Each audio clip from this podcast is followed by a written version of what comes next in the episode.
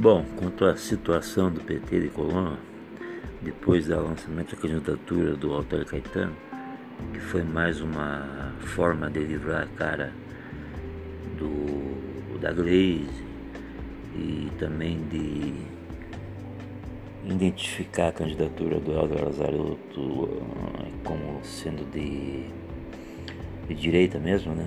E tirar o PT dessa jogada aí foi um desastre total, né? Porque o, tá claro que o Walter Caetano não era o candidato, né? E ele tá fazendo ali o que o Nes pediu, né? Tá bem claro isso, né? E os deputados estão aproveitando o espaço para fazer. Quem se danou nessa toda foi o Prego, né?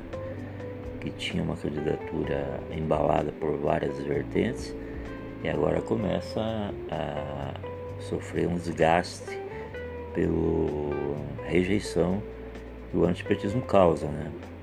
E por todo mundo tá já assim, meio que percebendo que ele já não puseram aí para valorizar a patifaria, né? É, e depois ele saiu, né? Agora ele tá fazendo uma coisa, uma coisa meio solo, né?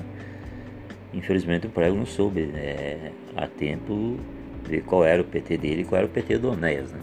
O PT do Onés é o PT fisiológico, porque o Onés é um, vereador, é um político fisiológico. Né?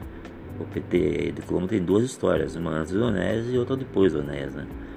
Infelizmente a Gleisi Hoffmann e toda aquela ala podre do PT se alumnou do PT de Colombo e tá isso aí.